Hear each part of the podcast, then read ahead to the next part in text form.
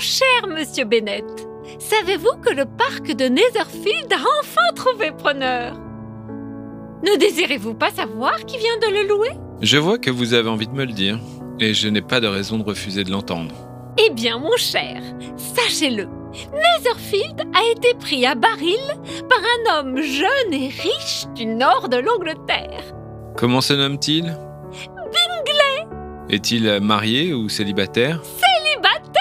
Cher. La chose est sûre, c'est un célibataire qui a une grosse fortune. De 4 à 5 000 livres de rente. Quelle chance pour nos filles.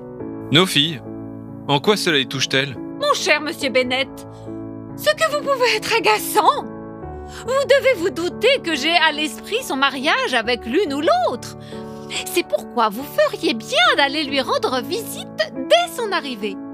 Je n'en vois pas la nécessité. Mes filles et vous avez la permission d'y aller, ou vous pouvez les envoyer seules. Enfin, mon cher ami, il faut absolument que vous alliez voir monsieur Bingley à son arrivée dans notre voisinage. Pensez donc à vos filles. Avez-vous songé à l'établissement que cela représenterait pour l'une d'elles? Je vous le répète, il est indispensable que vous alliez à Netherfield.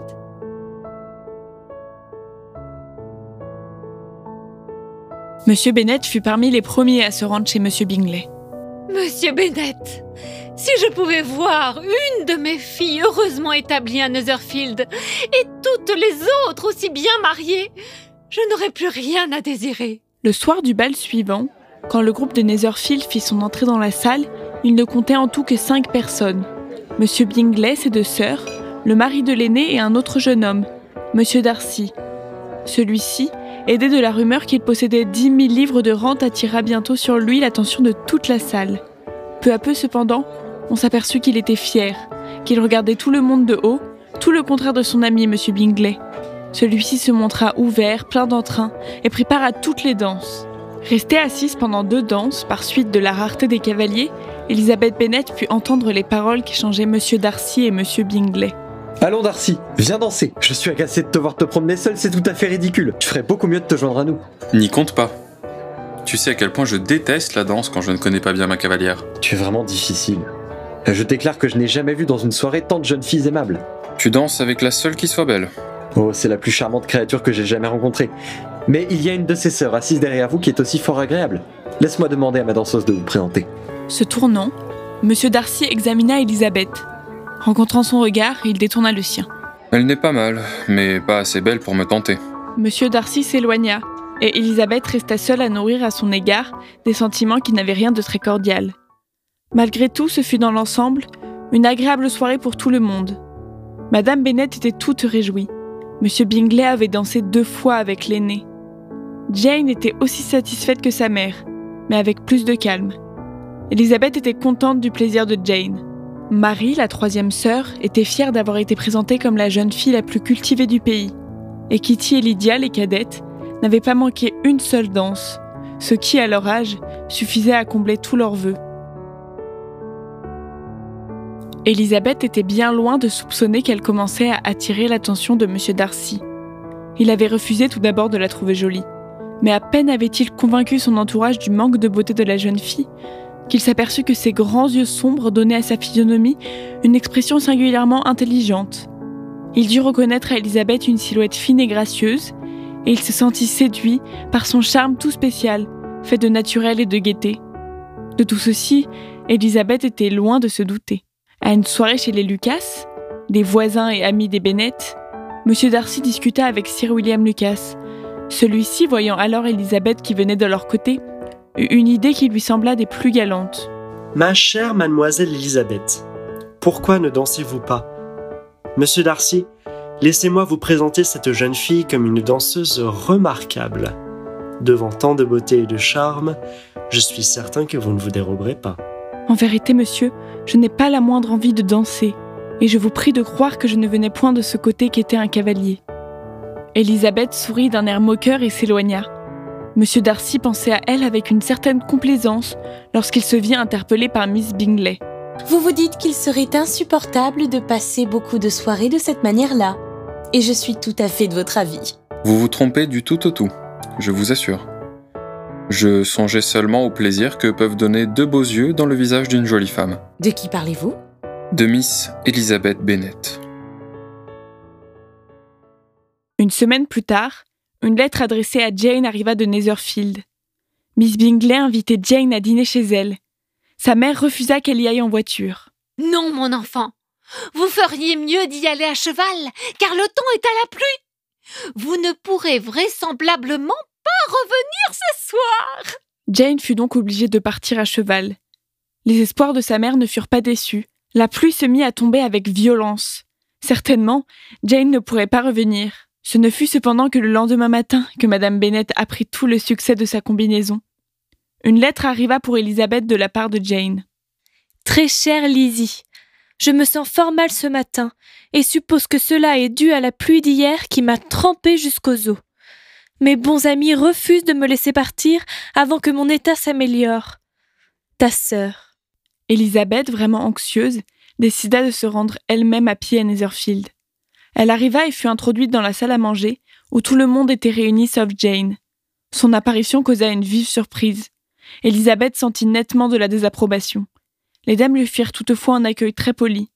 Elisabeth se fit conduire immédiatement auprès de Jane, et celle-ci, qui par crainte d'alarmer les siens n'avait pas osé réclamer une visite, fut ravie de la voir entrer. Après dîner, Miss Bingley se mit à faire le procès d'Elisabeth. Oh, et ses cheveux tout ébouriffés. Oh, et son jupon. Je crains, monsieur Darcy, que cet incident ne fasse tort à votre admiration pour les beaux yeux de Miss Elizabeth. En aucune façon. La marche les avait rendus encore plus brillants. La journée s'écoula, et dans la soirée, Elisabeth descendit rejoindre ses hôtes au salon. Miss Bingley se mit au piano, et Elisabeth feuilletait des partitions. Elle ne put s'empêcher de remarquer que le regard de M. Darcy se fixait souvent sur elle. Elle avait peine à imaginer comment elle aurait pu susciter l'admiration d'un si grand homme. En vérité, jamais encore une femme n'avait exercé sur Darcy une pareille séduction. Miss Bingley demanda ensuite à Elisabeth de faire le tour du salon avec elle. Elisabeth, bien que surprise, consentit, et le but secret de Miss Bingley fut atteint. Monsieur Darcy leva les yeux et ferma son livre. Il fut aussitôt prié de se joindre à la promenade, mais il déclina l'invitation. Vous avez choisi ce passe-temps soit parce que vous avez des confidences à échanger, soit pour nous faire admirer l'élégance de votre démarche. Dans le premier cas, je serai de trop entre vous. Et le second, je suis davantage en mesure de vous admirer, assis au coin du feu. Quelle abomination, monsieur Darcy oh, Elisabeth, comment allons-nous le punir de tenir de pareils propos? Rien de plus facile. Taquinez-le, moquez-vous de lui. Vous êtes assez intime pour savoir comment vous y prendre. Ma foi, non. Monsieur Darcy peut donc triompher. Il serait donc impossible de rire de Monsieur Darcy. C'est un privilège singulier. Miss Bingley me fait trop d'honneur. Les hommes, les meilleurs et les plus sages peuvent toujours être tournés en ridicule par ceux qui ne songent qu'à plaisanter. C'est vrai, mais j'espère ne pas être du nombre. Je ne tourne jamais en ridicule ce qui est respectable. Les folies et les absurdités me divertissent, je l'avoue. Mais monsieur, je le suppose, n'a rien à faire avec de telles faiblesses. Peut-être est-ce difficile, mais j'ai pris à tâche d'éviter les faiblesses en question, car elles amoindrissent les esprits les mieux équilibrés. Avez-vous fini l'examen de monsieur Darcy? Quel en est le résultat, je vous prie? Je suis parfaitement convaincue de l'absence de tout défaut chez monsieur Darcy. Absence qu'il reconnaît lui-même sans fausse honte. Non, je n'ai prétendu à rien de tel. J'ai bon nombre de défauts, mais je me flatte qu'ils n'affectent pas mon jugement. Mon caractère manque de souplesse. J'oublie difficilement les offenses qui me sont faites, je suis d'une humeur qu'on pourrait qualifier de rancunière. Et quand je retire mon estime, c'est pour toujours. Être incapable de pardonner, eh bien voilà qui est un défaut. Mais vous l'avez bien choisi, il m'est impossible d'en rire. Il y a, je crois, en chacun de nous, un défaut naturel que la meilleure éducation ne peut arriver à faire disparaître. Chez vous, c'est une tendance à détester les gens. Et chez vous, à volontairement déformer le sens de leurs paroles. Miss Bingley, jalouse, coupa la conversation. Darcy, à la réflexion, n'en fut pas fâché. Il commença à sentir qu'il y avait quelque danger à trop s'occuper d'Elisabeth. Le lendemain, comme il avait été convenu entre les deux sœurs, elles décidèrent d'annoncer à leur hôte leur intention de quitter Netherfield le jour même. L'accueil qu'elles reçurent de leur mère en arrivant à Longbourn fut peu cordial.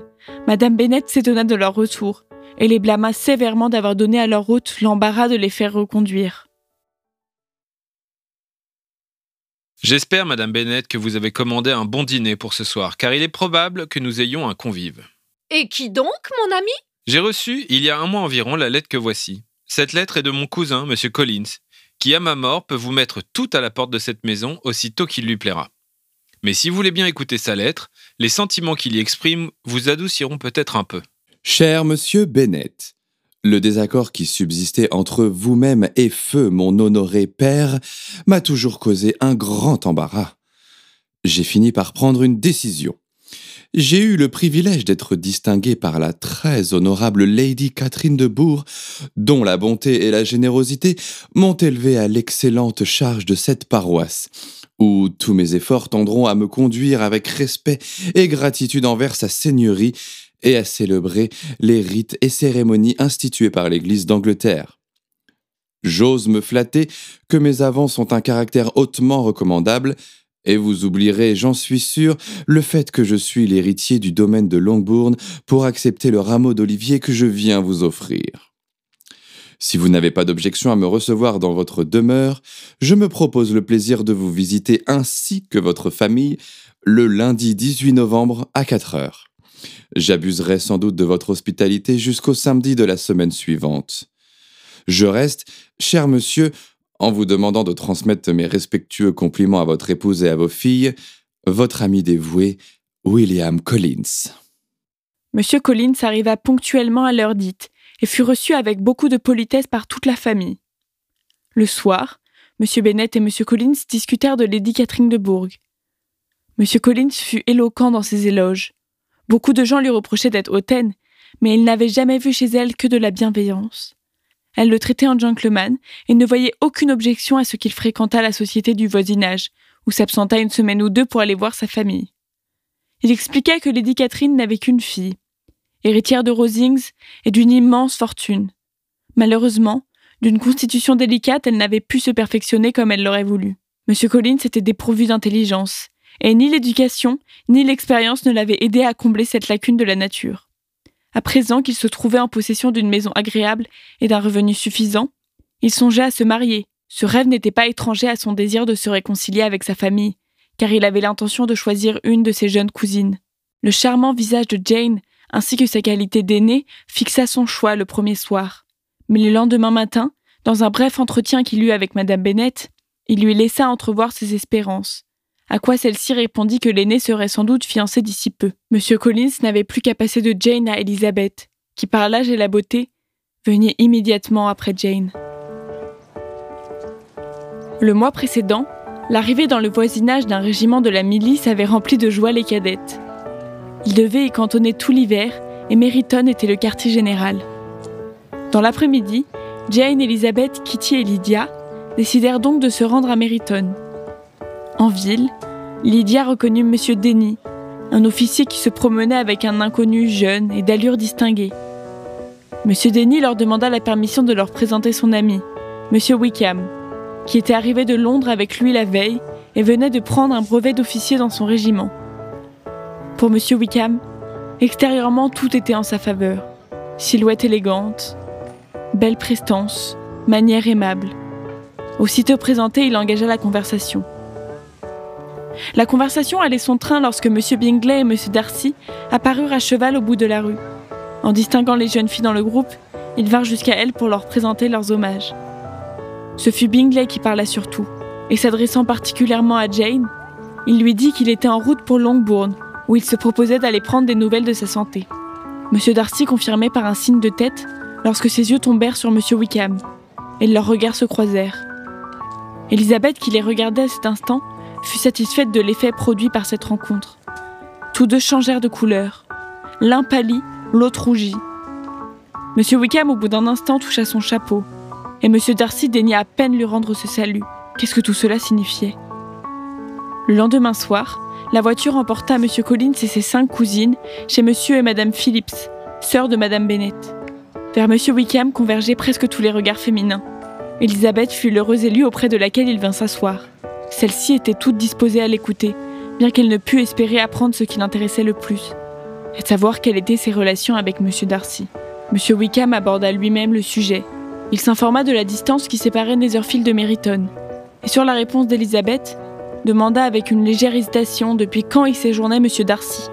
Depuis un mois environ. J'ai entendu dire qu'il avait de grandes propriétés dans le Derbyshire. En effet, son domaine est splendide. Personne ne peut vous renseigner mieux que moi sur ce chapitre car, depuis mon enfance, je connais de fort près la famille de Monsieur Darcy. Je comprends votre étonnement, Miss Bennet, si, comme il est probable, vous avez remarqué la froideur de notre rencontre d'hier. Connaissez-vous beaucoup Monsieur Darcy? Très suffisamment pour mon goût. J'ai passé quatre jours avec lui dans une maison amie et je le trouve franchement antipathique.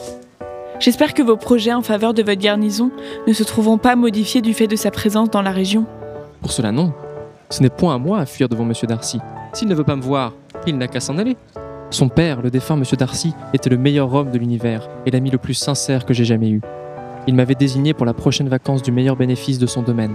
J'étais son filleul et il me témoignait une grande affection. Il pensait avoir, de cette façon, assuré mon avenir. À la mort de son père, Monsieur Darcy considéra la recommandation comme une apostille conditionnelle en affirmant que j'y avais perdu tout droit par mes imprudences, mes extravagances, tout ce que vous voudrez. Ce qu'il y a de certain, c'est que le bénéfice est devenu vacant il y a deux ans exactement, lorsque j'étais en âge d'y aspirer, et qu'il a été donné à un autre. C'est honteux. Il mériterait qu'on dise de lui son fait publiquement. Ceci lui arrivera sans doute un jour ou l'autre, mais ce n'est point moi qui le ferai. Il faudrait d'abord que je puisse oublier tout ce que je dois à son père.